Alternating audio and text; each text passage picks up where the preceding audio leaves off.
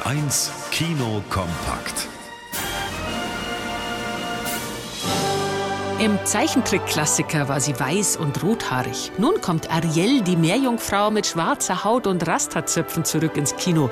Halle Bailey spielt die neugierige Nixe, die den Menschen zu nahe kommt. Du hast die Regeln gebrochen. Du warst an der Oberfläche. Ein Mann wäre fast ertrunken. Ich musste ihm helfen. Deine Besessenheit von den Menschen muss aufhören. Ich will doch nur mehr über sie wissen. Auch im Realfilm lässt Ariel sich aus Liebe zum Prinzen Erik in eine Menschenfrau verwandeln und ist dafür sogar bereit, ihre liebreizende Singstimme zu opfern. Ich weiß nicht wie, ich weiß nicht wann, doch fängt mein Leben dann endlich an. Für die Lacher sorgen putzige sprechende Meerestiere, für Staunen Unterwasserbilder, die zumindest teilweise sehr real aussehen. Die multikulturelle Besetzung und eine coole Rap-Nummer hauchen der neuen Ariel den richtigen Zeitgeist ein. Dieses Disney-Musical taugt vor allem als Familienevent. Erinnert sich noch wer an Renfield, den treuen Diener von Graf Dracula? Er wird nun von Nicholas Holt gespielt zur Hauptfigur in der witzig schrillen Horror-Persiflage Renfield. Nach über einem Jahrhundert will er sich aus der toxischen Beziehung zu seinem Meister befreien und bekommt Unterstützung von einer Selbsthilfegruppe.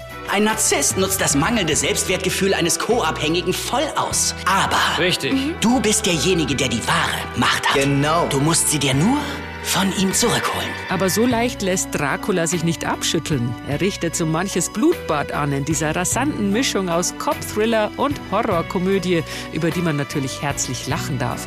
Allein Nicolas Cage als monströs narzisstischer Blutsauger ist eine Schau.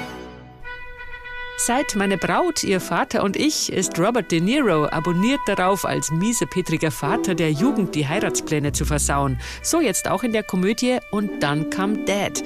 Als stolzer Working-Class-Man mit italienischen Wurzeln begleitet er seinen Sohn zum Wochenendbesuch bei dessen stinkreicher künftiger Schwiegerfamilie. Die grapschen wohl ganz gern.